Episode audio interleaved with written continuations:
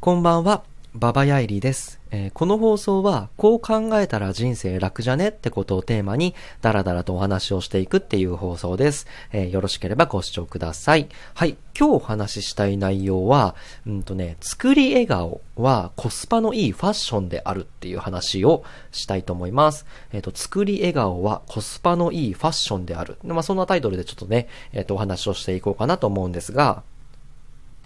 まあ、簡単に言うと、あの、えー、外見と中身についての話ですね。で、今日伝えたい結論は、えー、外見を見ずに中身だけで人柄を判断するってのは不可能であるっていう話ですね。要は、あの、中身だけ見てって無理ってことですね。外見絶対考慮に入れちゃうって話です。で、同時に、えっ、ー、と、自分の外見が与えるね、印象とか先入観っていうものをある程度理解しておいた方がいいのかなっていうような、そんな話でございます。はい。で、えっと、人間がですね、えっと、外見でその人となり、相手の人となりをね、判断するっていうのは、もう本能的な、えっと、修正であります。で、えっ、と、相手の人柄を探るときに、まあ外見をね、1ミリも考慮に入れるなっていうのね、まあ不可能だと思った方がいいと思うし、え不可能でしょ？で、あのー、まあ、視覚、ね、あの、目で見るっていう、まあ、外見っていうところの情報ソースっていうのは非常に優れていて、まあ、一瞬で多くのね、情報を得ることができるんですよね。で、まあ、生き物っていうのは、まあ、せあの、過酷な生存競争をね、生き抜いてきたわけじゃないですか。で、あの、生物は一瞬で相手の危険性っていうのをね、察知しなくちゃいけなかったんですね、ずっと。だから、あの、その上で、えー、一瞬で多くの情報を得られるっていう、視覚情報っていうものは、えー、とってもね、あの、有効であるというかね、それを非常に優先させてしまうっていう習性は、まあもう、あの、皆さんご存知の通りって話ですね。で、えっ、ー、と、ここからが本題なんですけど、まあ、人は外見をね、えー、勝手にこうカ、テゴライズして、まあ、万人共通の先入観っていうものを抱くんですね。で、あの、まあ、こういう身なりの人はこういうタイプだなとか、えー、この人こう、ちょっとなんか、えー、柔らかめの印象だなとか、なんかそういうのって、多分国とか生い立ち文化によって多少違うと思うんですけど、あの、万人共通の先入観、万人共通、みんな大体同じ感覚をね、えー、相手の外見から抱くと思うんですよね。で、外見に対するね、えっと、印象の具体例をね、いくつか出してみたいと思うんですけど、例えば、スーツを着ている人ってどう思いますか？えっ、ー、と、まあ、真面目なサラリーマンだなとか、えー、仕事してるんだろうなとかってやってますよね。で、でもその人もしかしたらスーツが好きで、土日も着てるかもしれない。で、その人にたまたま会っただけかもしれないっていう中身見ないじゃないですか。あ、仕事中だなって思いますよね。とか、あの、太ってる人。まあ、デブ、デブな人って、なぜか優しそうって思われますよね。で僕それ何の根拠もないのになと思うんだけど、なんか太ってる人って優しそうってね、みんな思うと。で、逆に痩せてる人ってのは、なんかちょっと性格きつそうだなっていうふうに思うと。これ多分ね、あのー、太ってる人って、まあ、ふくよかで、まあ、食料をたくさん、えー、持ってる人、またはそれなりに、こう、食料を手に入れる力がある人っていうふうに思えて、おおらかな印象を受けるんでしょうね。えー、今までのこの僕らの人間の DNA にこう、刻まれてきた、あのー、数万年の歴史の中で。多分ずっとそうだったんでしょう。あの、デブな人は、えっ、ー、と、おおらかだったんでしょう。逆に痩せてる人は、えっ、ー、と、ずっとお腹が減っていて、えっ、ー、と、ずっとこう、え食料を、え求めているような、きついような性格みたいに多分みんな思っちゃうんでしょう。で、あとはね、えっ、と、髭を生やしてる人は、どう思いますか？えっ、ー、と、アウトローでかっこいいなーって思う人が2割ぐらいじゃないですか？だらしないなーっていう風に思うのが8割ぐらいじゃないですか？まあその髭の形にもよりますけどね。えー、逆に髭の形でこの2択をね、多分僕らって瞬時にやりますよね。アウトローでかっこいいなーとか、逆に、あ、汚いな、だらしないなーとかって、えー、プラスかマイナスかっていうあの選択を、髭の生やし方を一瞬で見抜いて僕らは判断する。これもすべて外見で得た、え、情報を、えー、僕らは一瞬で、え、自分の生存競争上、あの、役に立たせちゃいますよね。で、えー、まあ、あとは何でしょう。うんと、髪がボサボサな人は自己管理能力が低そうだなとか。ね、逆にね、あのー、何ですか、あの、坊主の人はストイックっぽいな、みたいな。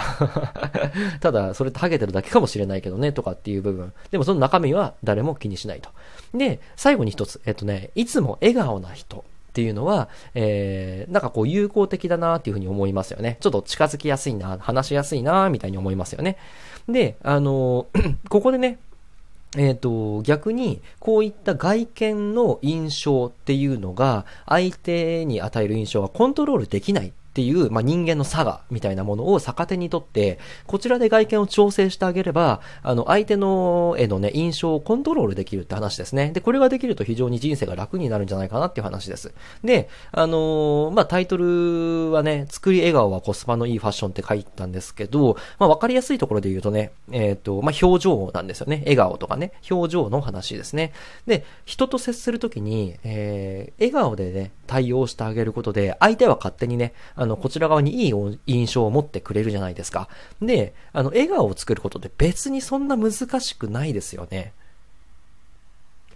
で、あの、作り笑顔かどうか、本物の笑顔かどうかって、一瞬で見分けるってできますか？僕できないと思うんですよね。メンタリストみたいな人じゃないとできないと思います。なので、笑顔って受け取る側、笑顔を見る、あの、相手側から撮ってみたら、それが作り笑顔かどうかなんてわからないんですよね。で、その笑顔がたとえハリボテの造形だったとしても、あの、ムスッとしてる仏頂面よりは全然いいんですよね。結局のところ。ね。で、当たり前のことなんですけど、まあ、あの、ね、えー、無表情でつまんなそうに会話するより、笑顔でね、会話して、えー、くれた方が100%好印象をね、えっ、と、普通の会話であれば与えられると思うし、受けられると思うんですよ。で、笑顔を作るのにお金も時間も労力も基本的にいらないですよね。で、ただね、頬を釣り上げて、あの、口をこうね、三日月型にこうね、するだけっていうね、あの、話なので、うんと、簡単にできる工夫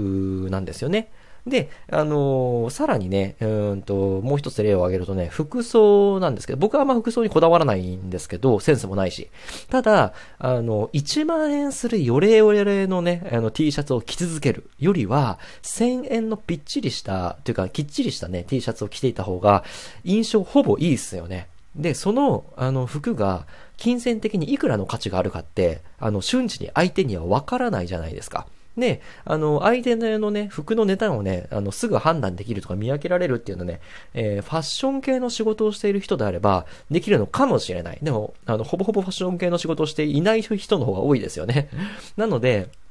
1万円の T シャツを着続けるよりは、あの、1000円の安い服でもいいので、あの、新しめのよれてないものをね、えー、選んだ方が絶対相手に対してのコス、あの、印象がいい。まあ、コスパがいいって話ですね。で、相手に与える印象っていうのはね、あの、分解して考えれば、誰でも基本的に最適解っていうのは導き出すことができるんですね。例えば、あの、表情、服装、髪型、立ち振る舞い、えー、そのすべてがすべて外見の印象になるんで、一個ずつ分解していけば、あの、攻略するのはそんなに難しいしくない。で、話す相手は一つ一つね、表情、服装、髪型、一つ一つをまじまじ注視して、あなたの人となりを想像する、判断するわけではないですよね。えっと、パッと見の全体感で判断してるんで、パッと見で分かりゃいいんですよ。ただ、あのー、こちら側、あのー、相手にね、接する印象を作る側、あの、外見を気をつけるこちら側は、あのー、まあ、それら一つ一つを分解して、あのまあ、構築していく必要はありますよね。笑顔で、あの、表情は笑顔がいいなとか、あの、服装は、あの、まあ、え安くてもいいから、あの、ちょっと新しめに見えた、あの、清潔感がある方がいいなとか、あの、髪型もボサボサじゃない方がいいなとか、あの、作る側は分解して、一個一個積み上げていくけど、受け取る側、それを見る側は、パッと見で全部、あの、判断しちゃうとえいう話ですね。えー、なので、一つ一つね、えっ、と、分解して構築していくこちら側は、一つ一つの最適解をシンプルに積み上げ、あの、パズルのようにね、組み合わせればいいだけなので、そこまでね、あのー、まあ、思考のハードルは高くないはずですね。で、一番コスパがいいファッションっていうのは笑顔ですね。あのー、もう、この瞬間から作り笑顔を、あの、肯定的に、あの 考えてやってた方がいいと思いますよ。えっ、ー、と、作り笑顔が苦手だって言ってる人がいると思うんですけど、あの、それ苦手なだけで不可能ではないと思うんですね。で、あの、自転車の乗り方と一緒で、あの、作り笑顔って一回やり方が分かれば、あ、こうやって顔を動かせばできるんだなっていうのが分かれば、あの、忘れることは基本ないので、あの、一回できるようになればできるって話ですね。僕は営業の仕事をしているんですが、大体あの、9時から5時までのね、営業、あの、就業時間の間はずっと作り笑顔できますね。っていうことができるので、あの、あんまりネガティブに感じずにね、作り笑顔っていうのをね、ちゃんとこう使いながらね、えー、暮らしていく。まあ、ファッションの一つだと思って、まあ、身だしなみの一つだと思って、えっ、ー、と、やっていけば、あの自然と人が集まってくるっていう感覚になるんじゃないかなと、えー、思います。はい。ということで今日はね、え作り笑顔はコスパのいいファッションであるっていう話をさせていただきました。えっ、と、こんな感じでね、僕の放送では、えっ、と、こう考えたら人生楽じゃねっていうことをテーマに、えー、だらだらとお話をしていっております。えっ、と、同じような内容ね、えーツイッターとかブログでも発信しておりますので、合わせて、え見ていただければ、え幸いです。一応毎日更新でしているので、また明日もあの配信すると思います。えっ、ー、と、よろしければお聞きください。えー、では、明日、またお会いしましょう。バイバイ。